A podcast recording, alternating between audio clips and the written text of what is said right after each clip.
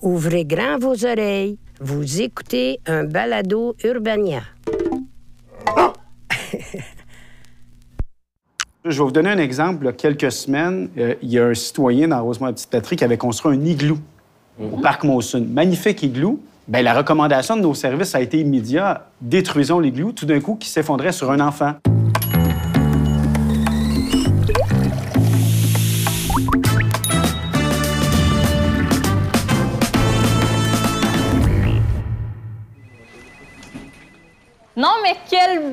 Hein? Des trottoirs faits en glace, des rues en neige, des lacs en slush, des conditions parfaites pour rester chez nous ou avoir peur de se péter une hanche.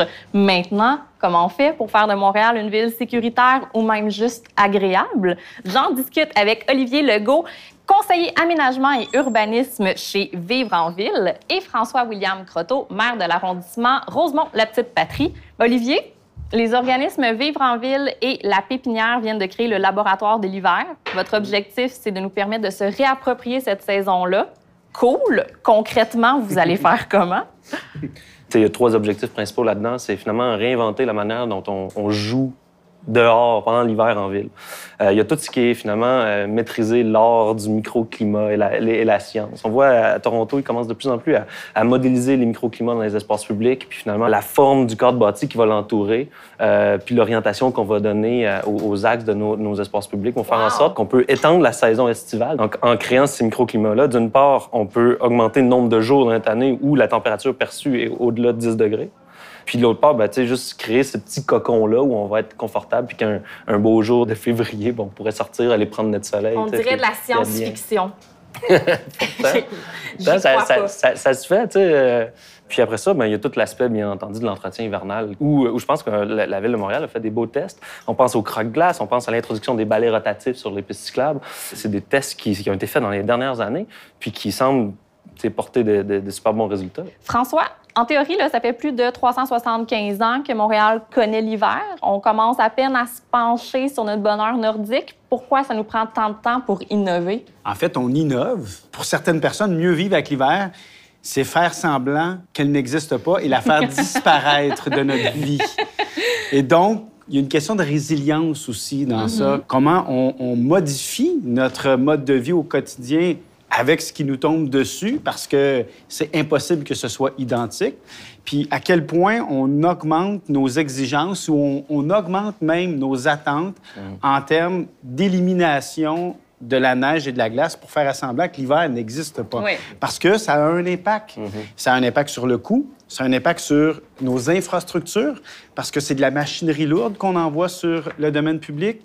Et chaque hiver, on enlève 3 mm d'asphalte en déneigeant. Puis on arrache les bouts de trottoir, on abîme les arbres, on abîme les bancs de parc. Bref, à la fin de l'hiver, il faut tout payer ce qu'on a abîmé. Donc, il y a l'aspect sécuritaire. Vous avez mentionné pour les déplacements à vélo, les piétons, -hmm. c'est super important. Il faut que tout le monde puisse être capable de se déplacer. Mais à quel niveau ce déplacement doit être à la seconde près de même niveau que l'été. Je comprends, puis je comprends aussi qu'après une tempête, la ville ne peut pas être la même qu'elle l'était euh, avant les, les, précipitations, mais il y a quand même des questions de sécurité qui reviennent année après année. Par exemple, qu'est-ce qu'on fait avec nos trottoirs? Ils sont glacés, puis au bout, il y a une mare de slush. Là, on entend, on pourrait les faire chauffants, on pourrait revoir l'angle. On en parle année après année, mm -hmm. mais théoriquement, il ne se passe pas grand-chose. Bien, en fait, c'est des questions physiques. Des questions d'aménagement. Vous avez un bateau pavé qui est fait pour les descentes, les poussettes, les personnes à mobilité réduite, etc. Vous avez un angle de rue qui amène l'eau vers les puisards. S'il y a un lac, c'est parce que l'accès aux puisards est bloqué soit par des andins de neige, de glace, qui font en sorte que l'eau ne peut pas s'écouler correctement. Le trottoir est pris entre le terrain de la résidence puis le banc de neige sur le bord de la rue. Ce qui fait que s'il y a un gel dégel, l'eau est coincée entre les deux puis elle ne peut pas s'écouler. Donc, on ne peut pas déblayer de l'eau. Non. Puis on ne peut pas mettre de sel lorsqu'il y a un gel-dégel. Donc, inévitablement, lorsqu'il y a un refroidissement après un redout, c'est sûr que ça va se transformer en glace. Donc, il n'existe aucun moyen d'altérer cette situation-là. Déboucher les puisards. Ah, c'est pas le seul moyen. Non, mais il y en a d'autres. Mais... Pourquoi on... Vous l'avez dit, c'est une question de géométrie urbaine, finalement. Tout à fait. Donc ça, c'est une méthode. On parle de drainage central. C'est une rue où, euh, finalement, les, les, drains, à place d'être euh, sur les côtés, oui. euh, vont être au centre de la rue, ce qui fait que la rue va avoir un angle comme ça, Hmm. à place Donc, ça, il faut refaire toutes les égouts. Ben, c'est très bien en théorie, mais en pratique, Ouais. ça a un coût. Oui, puis est-ce Et- que Montréal a l'argent nécessaire Non. pour devenir une ville sécuritaire? Juste Rosemont à petite patrie, il y a 400 km de trottoirs, 200 km de rues. Chaque intersection, si on les modifiait comme ça, honnêtement, dans 20 ans, on n'y arrive pas. C'est impossible. Donc, en attendant, il faut avoir des moyens puis des techniques qu'on doit faire avec. Juste un plus heure à déplacer, c'est 25 000 Plus la modification du trottoir, la traverse de rue, on parle d'un autre 25 à 30 000 Là, Vous avez une intersection qui vient de vous coûter à peu près 50 000 multiplié par. Donc, refaire une infrastructure qui était mal conçue à la base demande beaucoup de temps, mais en attendant, faut trouver d'autres moyens. Puis oui, corriger nos pratiques au fur et à mesure qu'on refait des rues. Mais demain matin, on ne peut pas tout changer ça. Ça, mais ça s'intègre quand même dans un, dans un, un plan d'adaptation au changement climatique. Où on va avoir de plus en plus de slush, puis à un moment donné, il faut- va falloir oser investir dans des mesures comme ça.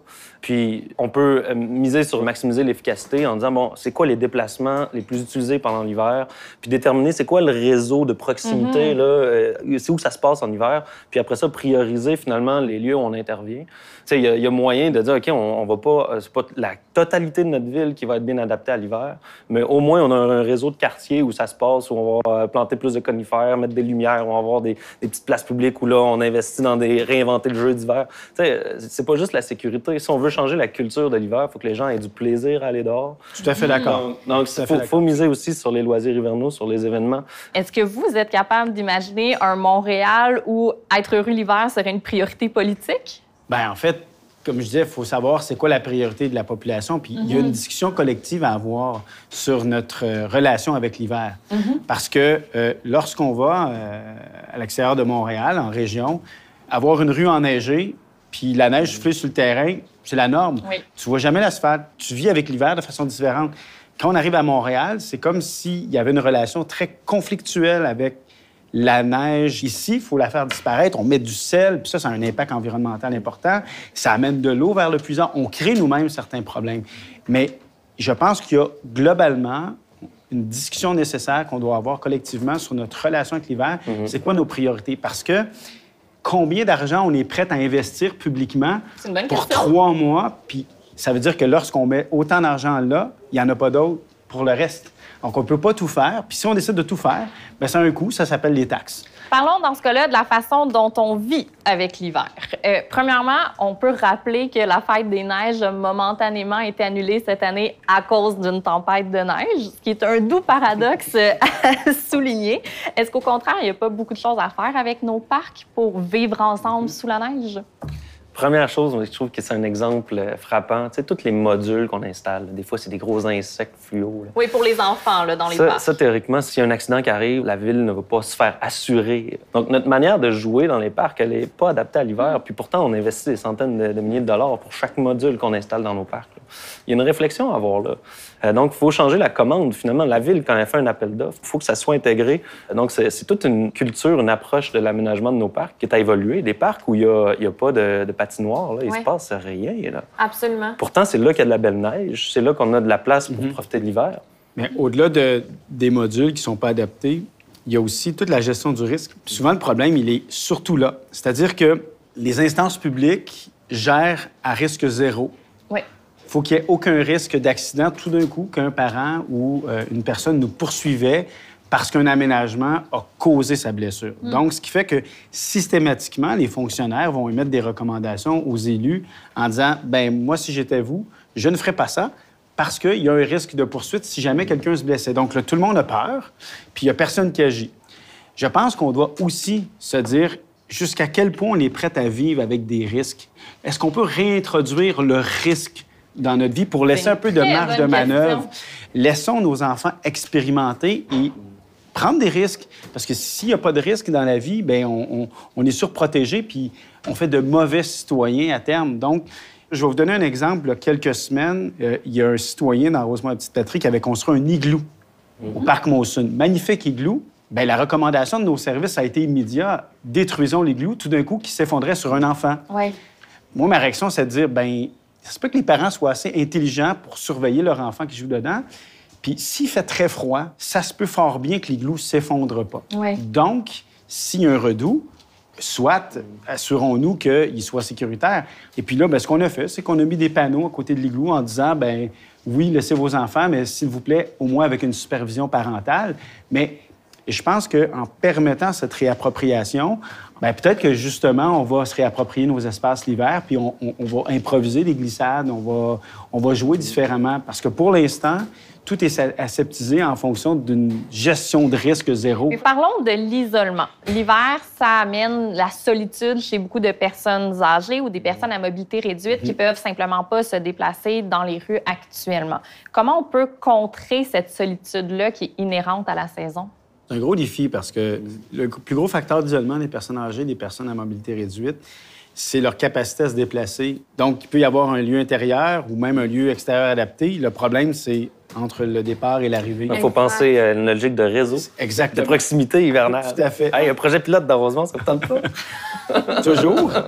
Mais tu sais, en fait, il va falloir réfléchir même sur la manière dont on permet le déplacement. Je vous donne un exemple.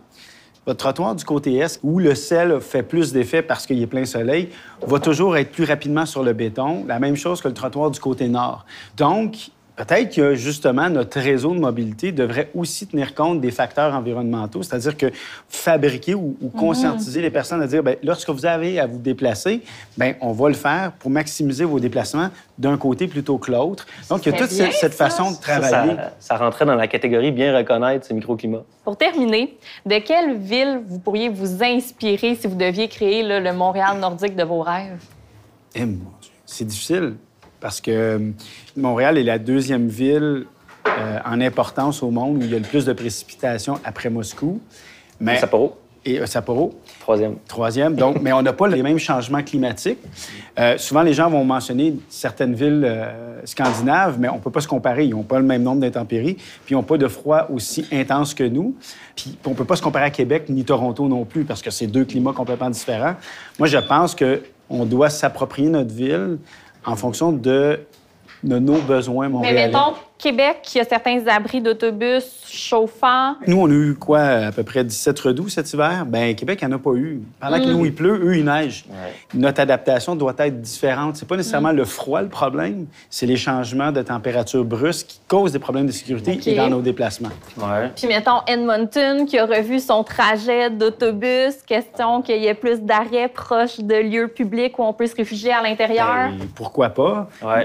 Ben, ça, je suis complètement d'accord avec M on doit développer notre propre modèle. Mais c'est intéressant de s'inspirer d'Edmonton pour toute la planification stratégique qu'ils ont fait en mettant l'hiver au centre de cette planification-là. Mhm. il, y a, plein d'inspirations malgré tout qu'on peut aller chercher ici et là, mais ça reste que euh, nous, à Montréal, on a un hiver mouillé. On a un hiver qui est slotcheux, euh, qui qu'il faut pas l'oublier. Il tombe 20 cm de neige en moyenne au mois d'avril. c'est bien choquant, cette statistique-là. Puis il y a plein de petits fine-tuning qu'on peut faire à travers tout ça, dans la manière qu'on fait nos trottoirs, qu'on pense nos quartiers euh, pour l'hiver qu'on, on a plein de designers puis de gens qui sont juste assez, euh, assez foufous pour euh, trouver des manières de, de jouer dehors euh, dans slush, à la limite. Est-ce que ça se peut? ça, ça pique ma curiosité. J'espère que le laboratoire de l'hiver va se pencher là-dessus rapidement et j'espère pouvoir sauter dans la slush dans Rosemont d'ici cinq ans. Les enfants le font intuitivement hein, quand ils reviennent. C'est moins un problème. Merci. Il faut garder son cœur d'enfant.